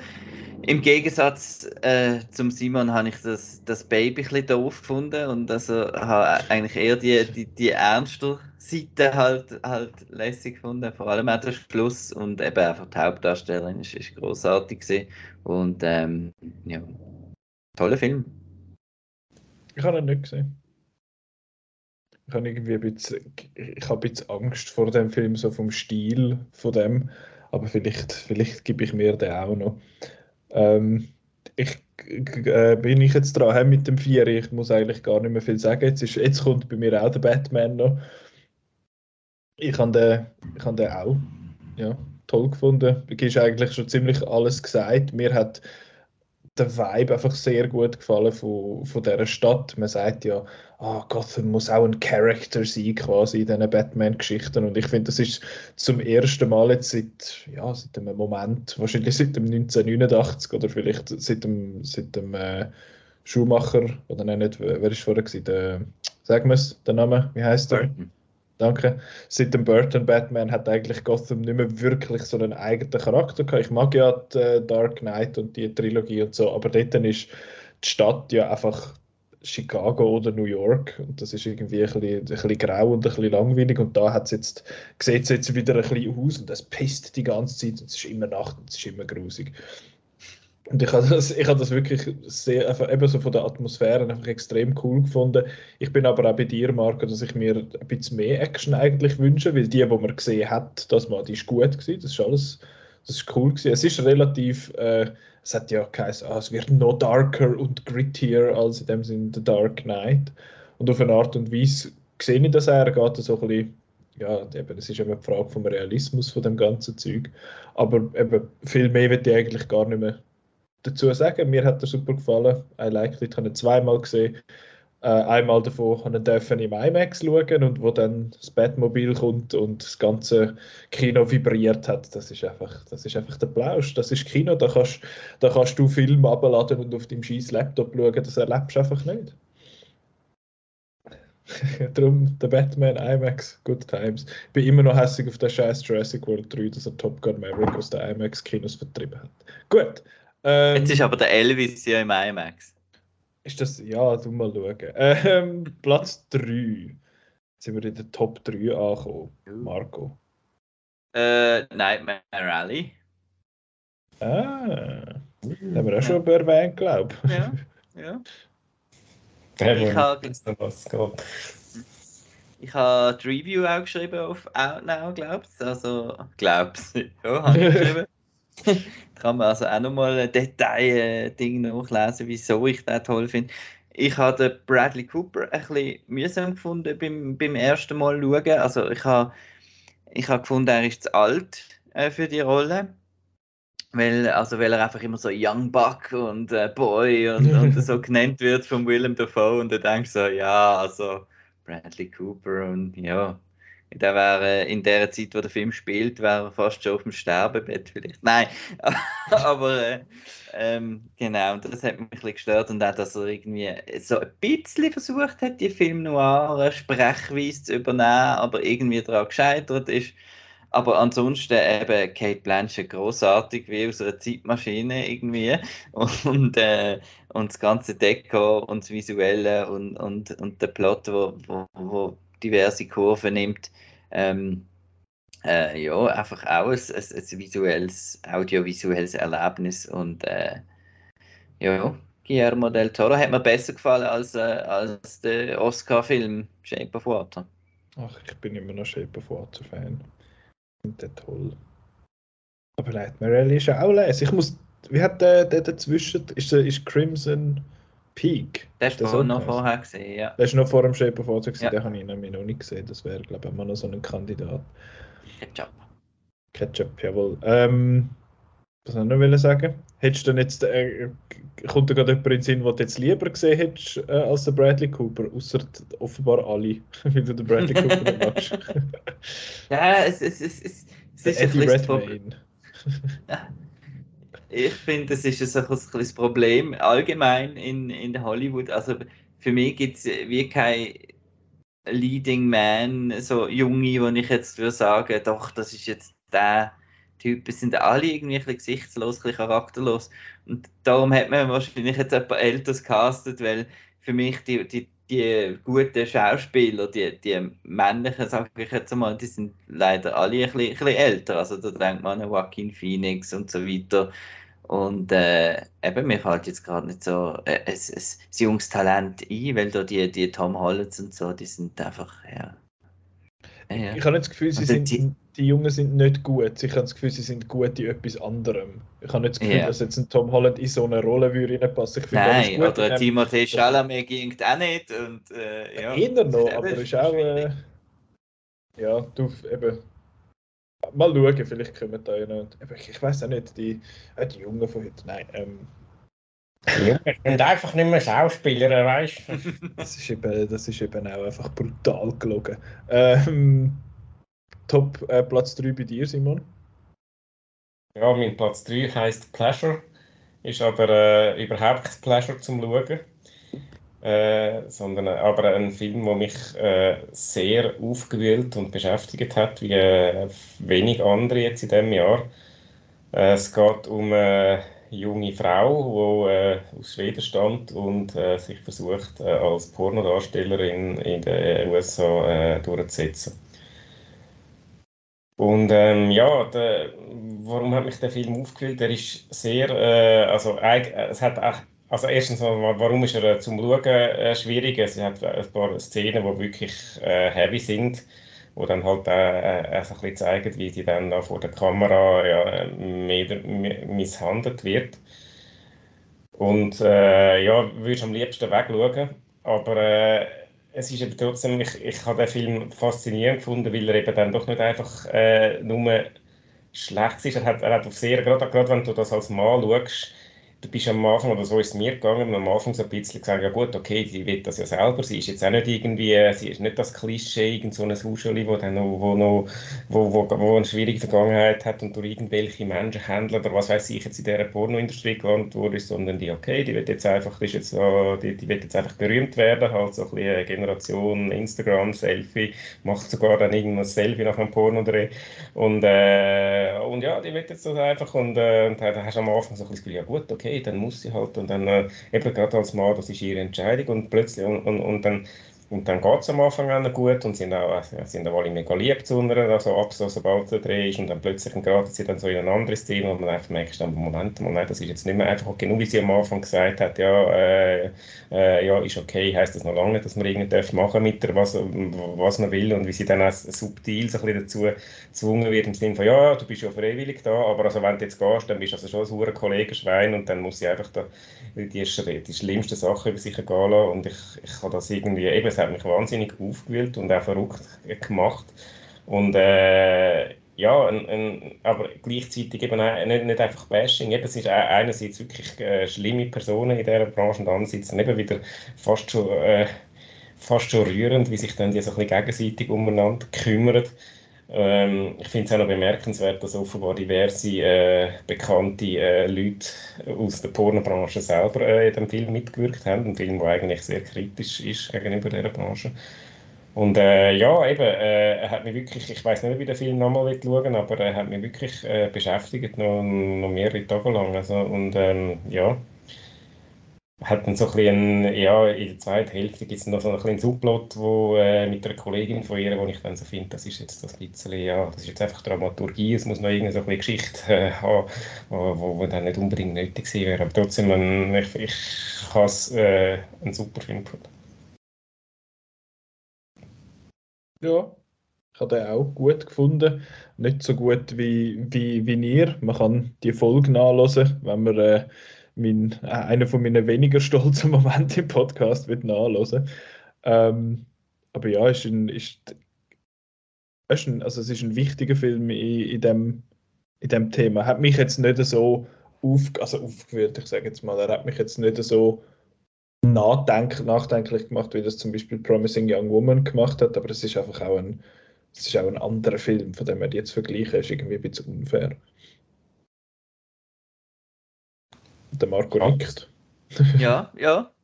Ja, der, der ist jetzt äh, aus folgendem Grund würde auch nie in eine Top-Liste kommen, weil ähm, ja, den schaue ich einfach nicht mehr. ähm, und ich gehe ja amigs schon ein bisschen auf Rewatchability weil, aber es gibt so ein paar Filme, die, die, eben, die sind, sind super, aber äh, die wollte man eigentlich nicht mehr schauen. Ähm, ist so ein bisschen, du hast mir gesagt, was du mir hast wollen sagen, ich habe es verstanden und danke, adieu. Merci, ja, genau. Dankeschön. Ja. Top 2? Äh, ich darf noch Miss 3 sagen. Ah, du bist dran, stimmt.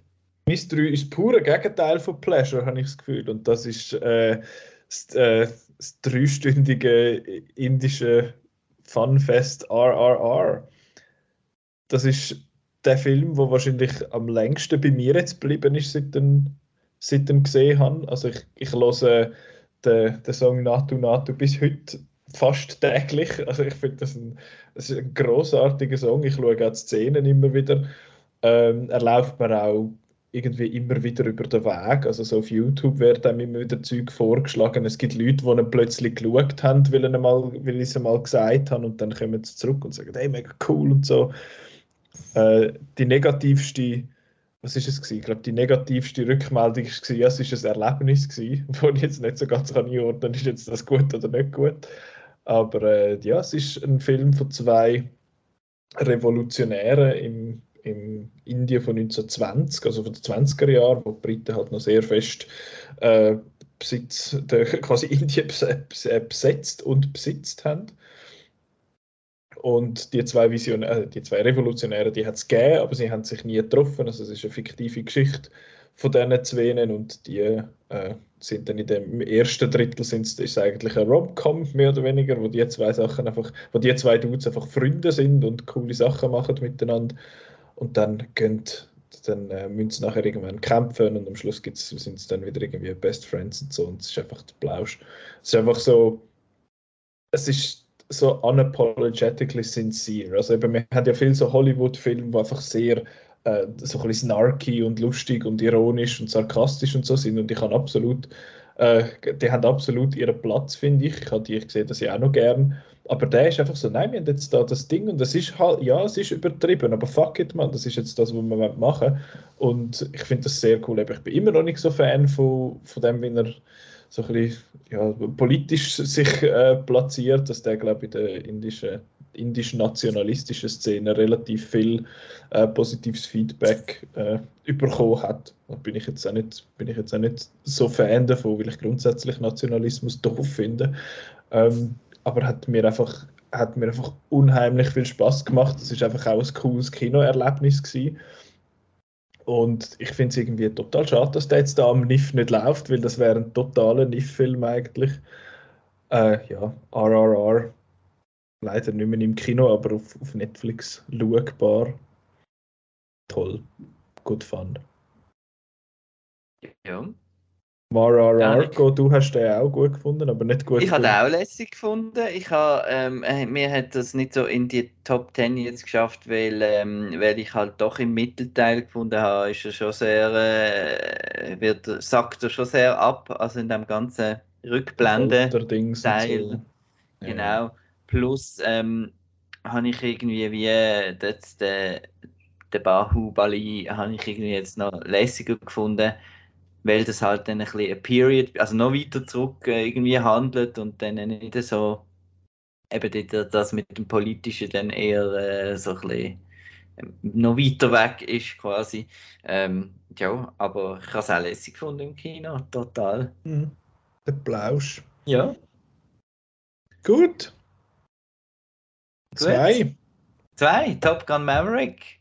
Ähm, blöde Flugzeuge und äh, äh, irgendeine konstruierte Liebesgeschichte und äh, Männerfreundschaft und Mission und äh, Tom Cruise ist besser als alle anderen und zeigt allen. Und ja, eben, wenn man es so beschreibt, irgendwie furchtbar und dann auch im Vornherein zum, zum, zum Film hat es dann geheißen, ja, darf man jetzt das mit dem Ukraine-Konflikt und so, habe ich zuerst auch gedacht, oh nein, so Militär, juhu, und Zeug verbomben und äh, ist jetzt nicht gerade so das, was ich sehe. Und dann bin ich da schauen und dann äh, bin ich da nochmal schauen und dann bin ich da nochmal schauen, äh, weil es ist einfach ein, ein durch und durch perfekt gemachter Actionfilm und ähm, ich habe dann wirklich so ein bisschen auch die, die Realisation gehabt, dass eigentlich äh, außer James Bond, wo ja nicht so äh, ich jetzt nicht so wahnsinnig Fan bin, so vom, vom, vom, von der Figur und vom Konzept und so, aber außer dem James Bond und dem Tom Cruise äh, gibt es keine Actionfilme mehr eigentlich.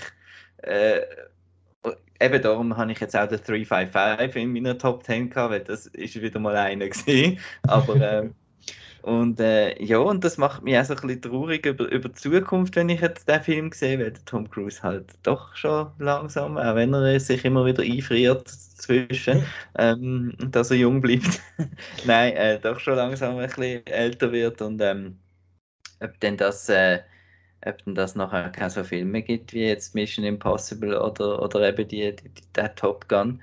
Und ähm, ich, ich habe wahnsinnig Freude darum am Erfolg von dem Film. Ich hoffe, dass jetzt eben Hollywood nicht findet, äh, aus dem der, der Schluss zieht, ah, wir müssen jetzt alle 30 äh, Jahre alten Filme nochmal äh, neu machen.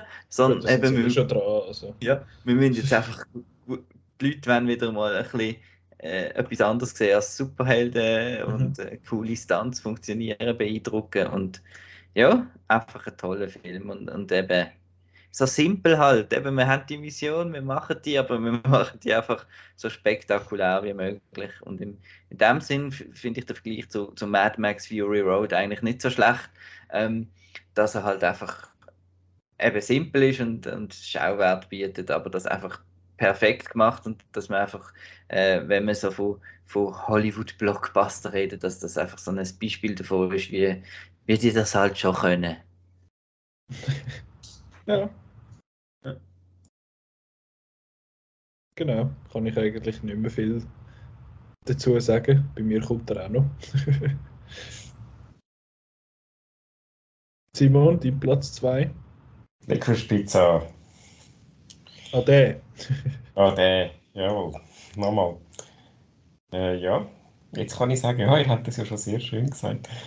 Äh, ja, es ist ein wunderschöner äh, Film. Ich habe im Gegensatz zu Marco den Bradley Cooper auch nicht doof gefunden.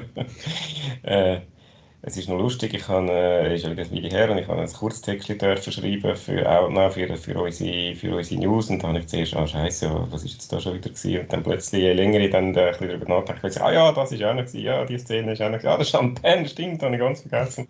Dann ist wirklich, äh, es ist wirklich einfach ein, ein, ein schöner Film in jeder Hinsicht. Er ist schön gemacht, er ist schön zum Schauen von der Geschichte her. Äh, es sind äh, schöne, nicht nur schöne, aber auch gute Schauspieler und Schauspielerinnen.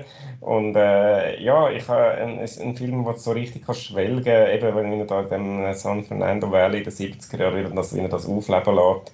Es ist ein bisschen Paul von Sanderson in Once Upon a Time in Hollywood und jetzt einfach so die, die, die 70er Jahre wahrscheinlich auch ein bisschen verklärt, aber das ist, äh, solange es so schön macht, ist mir das gleich. Äh, es ist ein Film, der geht über zwei Stunden, aber ich hätte noch, ich hätte noch zwei Stunden weiter schauen können. Das ist irgendwie einfach einfach schön, äh, schön so einen Film können im Kino zu schauen. Wunderbar. Ja, es ist einfach so ein Hangout-Film, ja. wo Leute Sachen machen. äh, sind wir schon wieder bei mir? Ja. Hure sich. Ja, ich habe äh, auf dem zweiten Worst Person in the World. Ich habe den ich muss sagen, Marco, du hast jetzt gesagt, dir ist er so, so mega im Gedanken geblieben und ist so ein bisschen schleichend gekommen. Bei mir ist er eigentlich immer schon so ein bisschen da gewesen und jetzt wahrscheinlich ein bisschen am Abflachen, weil es halt jetzt doch schon ein paar Monate her ist. Aber ich habe ihn am Anfang, also wo der Film angefangen hat, habe ich gefunden, oh, der ist eigentlich noch cool.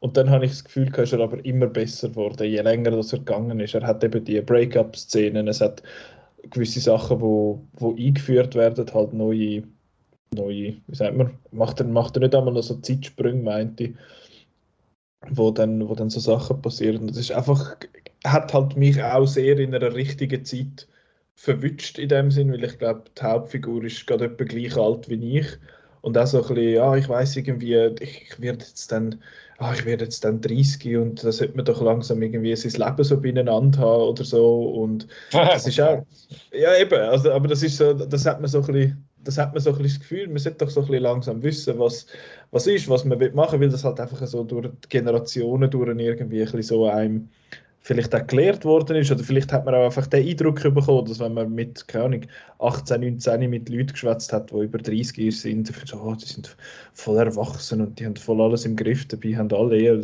weiß eh niemand wirklich, was man macht. Ähm, und ich finde, der Film hat das einfach extrem schön eingefangen mit einer mega emotionale Geschichten auch gegen den Schluss mit super Darstellerinnen und Darstellern. Ähm, ja, die, die, ich sage jetzt mal, stilistischen Ausflüge habe ich jetzt, ja, sind etwas gewesen, hat mich jetzt nicht wirklich gestört, jetzt wenn ich zurückdenke zumindest, hat mich nicht wirklich gestört, habe ich jetzt aber auch nicht gefunden, oh mein Gott, das ist mega geil, aber äh, einfach ein, wirklich ein total toller Film, der für mich einfach genau in der richtigen Zeit gekommen ist und mich darum sehr berührt hat. Aber viel mehr will ich gar nicht sagen. Es ist vorher eigentlich schon vieles gesagt und das wird dann bei meinem Nummer 1 auch so sein. Aber jetzt, unser, mein Nummer 1 kommt am Schluss. Jetzt kommt das von Marco. Ähm, Minions, Nummer... Rise of Gru. Nein, äh, der Book of Boba Fett und ja. Obi-Wan. Ja, das heißt Obi-Wan Kenobi heißt Serie. Ja, oh, sorry. Nein, es ist ähm, Lamif. Ja, Lamif. Es ist ein Schweizer Film. Zwei Schweizer Filme auf der Top Ja. 10. Du bist am Nif und ich habe gern Lamif. ja. Ja. Äh, das ist äh, so ein dokumentarisch angehauchter Spielfilm, sage ich jetzt mal. Und da geht es um ein, ähm, um ein Heim, also ein äh, Betreuungsort für, für Jugendliche, die schwierige Verhältnisse haben daheim. Gewisse gehen zwischendurch wieder heim, gewisse schlafen auch immer dort. Und ähm, dann gibt es einen Zwischenfall und dann wird entschieden, dass jetzt nur noch junge Frauen dürfen kommen, also dass es ein, dann ein Mädchenheim eigentlich wird. Und dann erfahrt man einfach so ein bisschen die Geschichten von den verschiedenen jungen Frauen und die Freundschaften, wo, wo sie dort schließen, plus eben all die schlimmen Schicksale. Und ähm, gleichzeitig hat man auch noch ein die, die, die Blicksicht von der, von der Pflegerinnen und Pfleger, die auch ihre eigenen Geschichten dann haben. Und ja, das ist super und das ist semi-dokumentarisch, weil ähm, dass von diesen Frauen mitgeschrieben worden ist mit dem Regisseur zusammen. Also sie haben da viel von ihren Erfahrungen dann auch, auch reingebracht. Auf dem her wirkt eben auch überhaupt nicht gespielt und so, sondern es wirkt wirklich recht echt und es ist sehr bewegend halt, ähm, was, was halt all die Schicksal ähm, angeht und dann halt wieder ähm, erfreulich, wenn man so den Zusammenhalt dort von ihnen sieht, wie sie Kraft schöpfen können und äh, ja, einfach äh, nochmal ein Keimtipp, aber das mal sogar auf dem Platz 1 es ist der Film, der mich wirklich irgendwie am meisten, meisten beeindruckt, beeindruckt hat und das ohne Explosionen. Aber äh, wegen dem habe ich Top Gun trotzdem dreimal gesehen. Also es ist schon nicht äh, ein Wahnsinns äh, Unterhaltungsfilm, aber er ist einfach wirklich extrem gut und ich wollte einfach wirklich, dass die Leute schauen. Ja, ich habe den, ja. jetzt, den habe ich jetzt noch nicht geschaut. Trotz deinen Empfehlungen, aber das ist, ist der letzte Jahr am ZFF gelaufen, kann das sein? Ja. La Mif, ich schaue mal schnell nach. The Fam läuft äh, ja nicht im Kino. Und das Mühsame an diesen Filmen ist halt schon, dass man sie dann wie nochmal schauen und dann sind sie nie. Und es ist auch bei, bei Worst Person in the World so. Habe ich auch gedacht, oh, da wollte ich noch, äh, noch mal schauen jetzt daheim oder so. Da ist sicher irgendwo auf Filming oder so. Nein, geht nur mit, auf Apple mit französischen Untertiteln. und Ninja Baby ist auch noch nie. Und, äh, ja, erscheint, glaube ich, irgendwann im September oder so vom äh, Worst Person. Bin ich bei der ja. letzten anschauen. Ah, okay, gut. Ähm, ja. Also man ist so fast ein bisschen verwöhnt von diesen Blockbustern, die immer gerade schon 30 Tage irgendwie nachher fast kommen. Und dann bei den Arthouse-Sachen geht es dann äh, recht lang zum Teil. Das ist ein bisschen schade. Weil das sind gerade die, die man dann vielleicht daheim nochmal schauen mhm. Also Lamif kann man jetzt einfach nie schauen, aber einfach im Hinterkopf behalten, wenn, wenn man dann da schauen kann. Gut, ich schaue nachher noch schnell, ob das stimmt oder ob ich da noch an Sachen anzapfen. Ähm, Simon, was ist denn deine Nummer 1? Ja, ähm, ich kann über meine Nummer 1 vieles sagen, was Marc über sie nie gesagt hat, auch Keimtipp und so und ja, und äh, äh, äh Mond oder auf Englisch Playground. Äh, ja, äh, mein Nummer eins äh, ist ein Film, eben ein äh, belgischer Film, ist äh, gerade mal 70 Minuten lang, also sehr äh, kurz. Und eben, Nicola, ja, du machst einen Daumen hoch, das ist für dich schon mal ein Pluspunkt. Du bist noch, glaube ich, tatsächlich geschaut, kannst nachher auch noch sagen, wie du. Ähm, mich hat der Film extrem beeindruckt, wie er in dieser kurzen Zeit schafft, so eine Intensität ähm, herzustellen. Es geht um äh, zwei Kinder, zwei Geschwister, die in die Schule, also der eine, der ältere, der Bruder ist schon in der Schule und äh, die Schwester kommt jetzt neu in die Schule und ähm, die haben sehr äh, enge Beziehungen untereinander und äh, wenn jetzt eben gerade das Mädchen, das jetzt da neu in die Schule kommt, muss so die Dynamik, die Pausenplatzdynamik, die da auf dem äh, entsteht, muss da irgendwie miterleben und merkt, dass ihre Brüder dort äh, eigentlich äh, bullied wird, also dass da, dass, dass da andere Mitschüler ihn quälen und er eigentlich nicht, ihres, äh, nicht das, die Vorbildsrolle kann übernehmen, die er voran äh, gehabt. Ich, der, der Film ist äh, gefilmt eigentlich konsequent aus der Perspektive der Kinder. Also man sieht wirklich, sie sind, äh, er ist auf ihrer Höhe. Also das, äh, das heisst, äh, Erwachsene sehen eigentlich nur irgendwelche Füße oder so, weil die halt einfach größer sind oder wenn sie sich abpucken oder so. Das ist wirklich, Jerry. ja, die Kinderperspektive der Film konsequent einnimmt, auch nicht nur vom, äh, also einerseits eben vom, äh, wie er gemacht ist, von der Kamera her, aber andererseits auch eigentlich von der Erzählweise her, weil man weiß eigentlich nichts. Also äh, eben, es hat nicht irgendwie, es, gibt irgendwie keine Background-Stories, weil das hast du als Kind auch nicht. Du, du, hast einfach, du wirst einfach da auf den Pausenplatz reingeworfen und musst irgendwie klarkommen mit dieser Situation und das hat mich extrem berührt. Auch, ich habe ihn psychologisch sehr interessant gefunden, eben, wie sich so ein bisschen die, die Bewunderung von den Mädchen für ihre grossen Brüder langsam wandelt und sie sich dann plötzlich irgendwie äh, also ein bisschen, äh, untereinander so ein bisschen einen Konflikt anbahnt und irgendwie sie sich so ein bisschen voneinander abwendet. ich habe das wirklich äh, sehr interessant, spannend, ähm, großartig äh, gespielt auch von diesen beiden Kinderdarstellern und also, äh, einfach wirklich ein, ein intensiver, kurzer Film, eben wie gesagt nur 70 Minuten, aber er hat mich 70 Minuten voll mitgenommen und ähm, äh, super, also ich äh, bin Nummer eins und äh, eben wie es bei Marco ist, wo auch allen Lamif ans Herz legen und sagen, ja, geh doch schauen, weil vielleicht nicht, den nicht auf der Rechnung hast, ist das halt bei mir der Film, wo ich dann sage, ja, geh den schauen, der ist super. Genau, den habe ich auch geschaut und ich bin jetzt äh, ich bin nicht so begeistert wie du. Ich finde, er ist, er ist gut mein Hauptgrund, warum das ich so fühle, ich finde so, warum sollte man das schauen? Quasi. Ich finde so, ja, es ist einfach ein, ein Bub, der geföppelt wird von seinen, von seinen Klassenkameraden und die Schwester, die muss, muss zuschauen, mehr oder weniger. Äh, rein thematisch, darum finde ich, ja, finde ich so, warum soll man sich das antun im Kino? Aber er ist dann eben doch wirklich so stark gespielt, eben die, die Hauptdarstellerin, das Mädchen, die trägt den Film über quasi allein. Und auch wie er eben gemacht ist, eben das, wie, wie, du sagst, dass man die Erwachsenen eigentlich nicht wirklich erkennt und auch, dass allgemein sehr viel mit so Unschärfe geschaffen wird, also dass sie dass die Wahrnehmung so sehr im kleinen Rahmen quasi ist, dass sie das rundum nicht wirklich so kann wahrnehmen kann, weil eben du kommst an einen neuen Ort und dann ist eh alles ein bisschen zu viel von dem her eben, von der Machart und alles wirklich sehr gut, aber es ist jetzt ein Film, den ich nicht nochmal schauen will.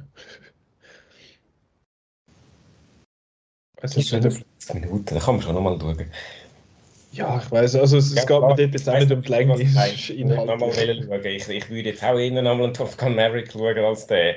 Logisch, aber äh, ich, ich würde ihn jetzt im Gegensatz zu einem Pleasure, wo ich jetzt auch muss sagen, ja, also der ist einfach, weil er einfach so mit, äh, also es nehmen beide mit, aber der Pleasure, der macht die wirklich so, der, der ist halt so ein, ein Stück weit disgusting und findest einfach, nein, das will ich mir nicht nochmal antun. Und, und den finde ich, den, den kann man nochmal schauen, weil er halt einfach wirklich, äh, wirklich emotional einfach tief geht. Und klar ist es nicht in dem Sinne äh, ein Fun-Watch, wie jetzt halt irgendwie, ja, ich sage wieder Top Gun Mavericks, es gibt noch andere Beispiele. Ich kann auch Licorice Pizza sagen zum Beispiel, das ist für mich auf Senior ein Fun-Watch und das ist ein bisschen weniger, aber trotzdem, ich finde, äh, eben, auch gerade weil er nur 70 Minuten ist, würde ich, ich würde ihn sicher irgendwann nochmal schauen. Ich finde, er ist einfach extrem unangenehm. Und das, ja, das ist ja das Ziel, aber eben, das ist nicht etwas, wo ich mich äh, oft will, äh, aussetzen diesen Sachen. Aber absolut verständlich, dass man das toll findet. Äh, übrigens, Lamif kommt im Dezember 22 kommt er auf DVD. Also ich nehme an, dass er so in dem Raum dann vielleicht auch irgendwann mal auf, auf VOD kommt. Aber jetzt schließe ich ab ähm, mit dem Film, wo du jetzt gerade ein paar Mal erwähnt hast, Simon, obwohl du nur auf dem Platz 10 hast. Mein Platz 1 ist Top Gun Maverick. Äh, ja, es ist der Film, wo, wo ich vielleicht ist es auch noch ein bisschen der Recency Bias. Ich weiß nicht, wie es aussieht dann Ende Jahr. Aber äh, das ist der Film, der mir einfach mit Abstand am meisten Spaß gemacht hat bis jetzt, weil es einfach ein straightforward Actionfilm ist. Er ist aufregend, er ist gut gemacht, er hat ich, ich habe irgendwie am Schluss fast Tränen in den Augen gehabt bei einem, bei einem Film, wo es darum geht, dass starke, coole Männer äh, irgendwie Flugzeug, also schnelle Flugzeug durchs Zeug durch, also in schnellen Flugzeug durchs Zeug durchheizen. Und äh, irgendwie hat mich die, die Dings hat mich voll abgeholt, die, die Beziehung zwischen dem Goose, dem Sohn, der heißt, wie hat der geheißen? Rooster, und, der, und dem, eben einem, einem Maverick, Top, also am, am, am Titular Top Gun Maverick. Ähm, Tom Cruise in der Figur und eben, wie, wie der Marco sagt, ja, Mad Max, ich finde jetzt der Vergleich eben zu Mission Impossible ist, es ist schlussendlich ein, ein, ein, ein uh, Mission Impossible Film, einfach mit schnellen Flugzeugen. Wahrscheinlich auch ein bisschen dem geschuldet, dass der Christopher McQuarrie, der ja die letzten zwei äh, oder drei sogar, also die letzten die, letzten drei hat er gemacht und glaube die nächsten zwei auch ähm, oder noch mehr, wo die letzten drei Mission Impossible Filme gemacht hat, hat jetzt da mitgeschrieben am Drehbuch. Und er ist einfach auch toll gemacht. Er sieht super aus. All die, die Action-Szenen sind, sind einfach aufregend. Ich finde, das sieht man so selten. Ich habe ja die Superheldenfilme auch noch gerne, aber die Action ist einfach, ah, starke Leute in irgendwelchen coolen Anzügen hauen einander auf die Birnen und am Schluss passiert irgendwie gleich nichts. Und da ist es jetzt so ein bisschen ein bisschen greifbarer halt und, und vor allem auch halt wirklich richtig gut inszeniert. Es gibt gar nicht viel mehr, gibt gar nicht viel mehr zu sagen. Er, was bei mir auch geholfen hat, dass ich ihn so gut gefunden habe, ist, dass er nicht die dass er nicht die Amerika-Flagge äh, schwenkt die ganze Zeit so, hey, das amerikanische Militär ist einfach mega geil, hey und so. Das macht er nicht. Er, er hat auch nicht einen, ich meine, es könnte theoretisch könnte das auch ein Film sein, der in der Schweiz spielt, mit der Schweizer Armee. Außer dass alle Englisch schwätzen. Ähm, aber von dem her ist er jetzt nicht super amerikanisch und er ist auch nicht super äh, anti alles andere in dem Sinn. Sie haben einfach einen ungenannten Gegner und sie müssen dort das Ziel quasi erfüllen. Es ist eigentlich egal, wer es ist. Äh, es geht einfach um, um die Figuren, die das machen, die das Training machen und Tom Cruise bzw. Der, der Maverick ist halt einfach der geilste und er ist einfach der Beste und er zeigt es allen und das, das macht einfach Spaß zum Schauen. Ich hätte es ich auch nicht gedacht dass ich, ähm, dass ich in der Hälfte vom Jahr finde, hey, Top Gun Maverick ist mein Lieblingsfilm von dem Jahr, nachdem ich eben den ersten Jahr kurz zuvor mit euch geschaut habe und gefunden, ja, ist nett, ist, ist ganz okay. Und der ist einfach Welten besser und es ist ja, glaube ich, erst gerade kürzlich ein anderer Film von Joseph Kosinski äh, rausgekommen, auch wieder mit dem Miles Teller, der ist auf äh, Netflix rausgekommen Spiderhead heißt der, ist noch mit dem Chris äh, Hemsworth und ist offenbar eine rechte Gurke.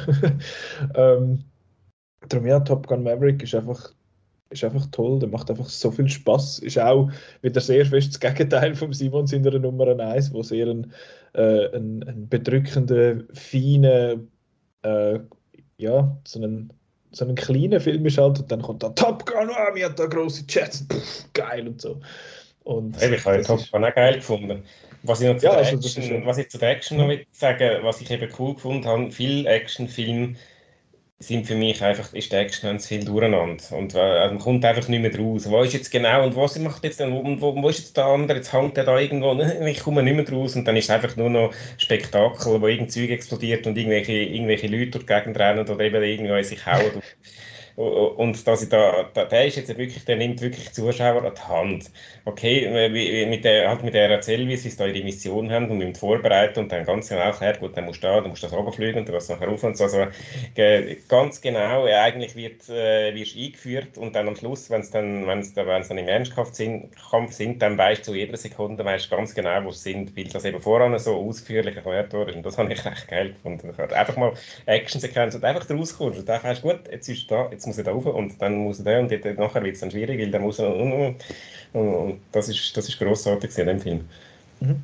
Und das hilft eben auch, dass so mitfieber ist. Das wird so, oh nein, jetzt müssen sie dann genau, da ja. rauf und dann müssen sie sich kehren und da ab und ui, trifft recht nachher dort das kleine Loch und so. Es ist einfach ein, es ist einfach ein toller, total aufregender Film. So viel Spaß, so viel Freude. ich finde das eigentlich gerade ein gutes Schlusswort. So, so viel Spaß, Spaß, so viel Freude. Das ist doch toll.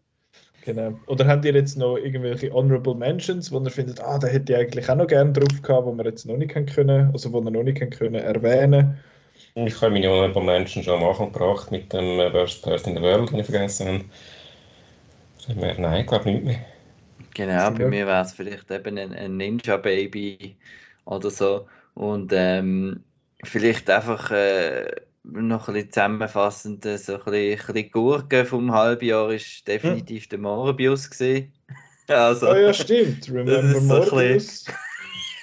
das ist so ein bisschen mein Go-To für alles, was eben nicht Top Gun ist. Also wie man auch einen Blockbuster eben kann total unaufregend, wenn du hast viel aufregend braucht, äh, kann, kann inszenieren und einfach völlig belanglos, langweilig und äh, einfach nichts. Das ist so ein bisschen, Morbius ist so ein bisschen das absolut beste Beispiel gesehen für, für, für so etwas. Es hat ein paar Gurken gegeben. Ich meine, wir haben The Secrets of Dumbledore haben wir gehabt das Jahr. Wir haben Lightyear gehabt, wo wir kürzlich besprochen haben, wo, wir ein bisschen, mhm. wo ein bisschen gurkig unterwegs ist. Äh, die schwarze Spinne war äh, Auch alle vergessen. Äh, Firestarter haben wir gehabt, wo jetzt auch nicht so toll angekommen ist. Ähm, ich gehe jetzt einfach da Mini durch. Ich habe äh, keinen einzigen von denen gesehen bis jetzt.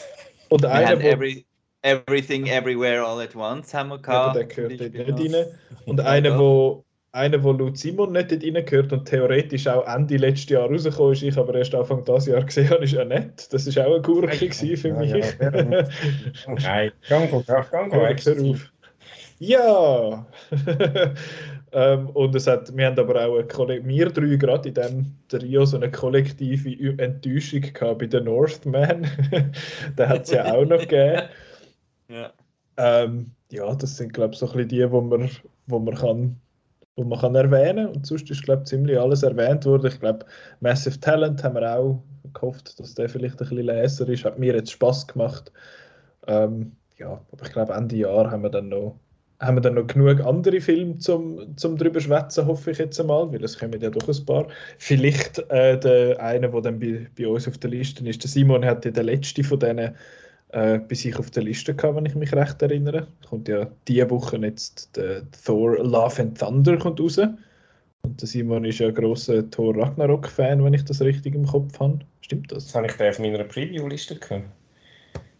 Äh, nein, aber du hast Ragnarok, ich habe gemeint, das sei das Jahr, wo du zwei Marvel-Filme. Ja, ja, das ist, äh, dort habe ich zwei Marvel-Filme. Ja, ja. Spider-Man, äh, was ist es? Homecoming im 17. Mhm. Und und Thor Ragnarok. Und jetzt kommt Thor Love and Thunder. Das ist das, was wir nächste Woche werden besprechen. Ich nehme an, äh, also ich hoffe mal, dass Petra Zeit hat für uns.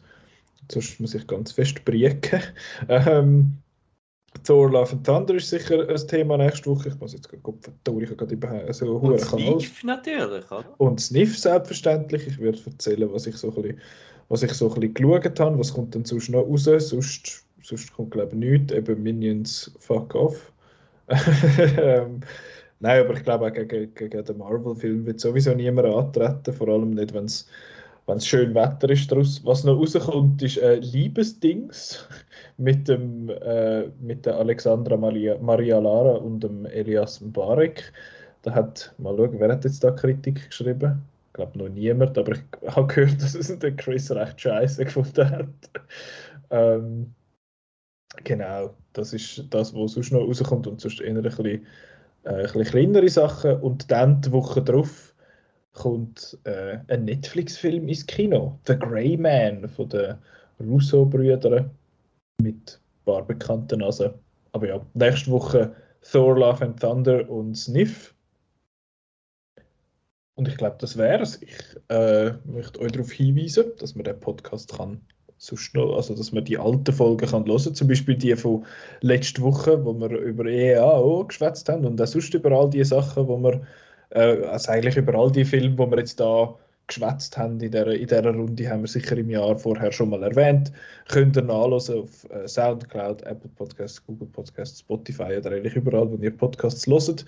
Und auf Outnow kann man auch gehen. Da kann man nämlich die, die offizielle Outnow-Liste lesen. Ich glaube, dort sind sogar 15 Filme ähm, und ja, die gibt es dort zum Lesen, outnow.ch. Dann kann man uns folgen auf Twitter, Facebook und auf Instagram. Und ich glaube, das wär's. Danke euch zwei fürs Mitmachen.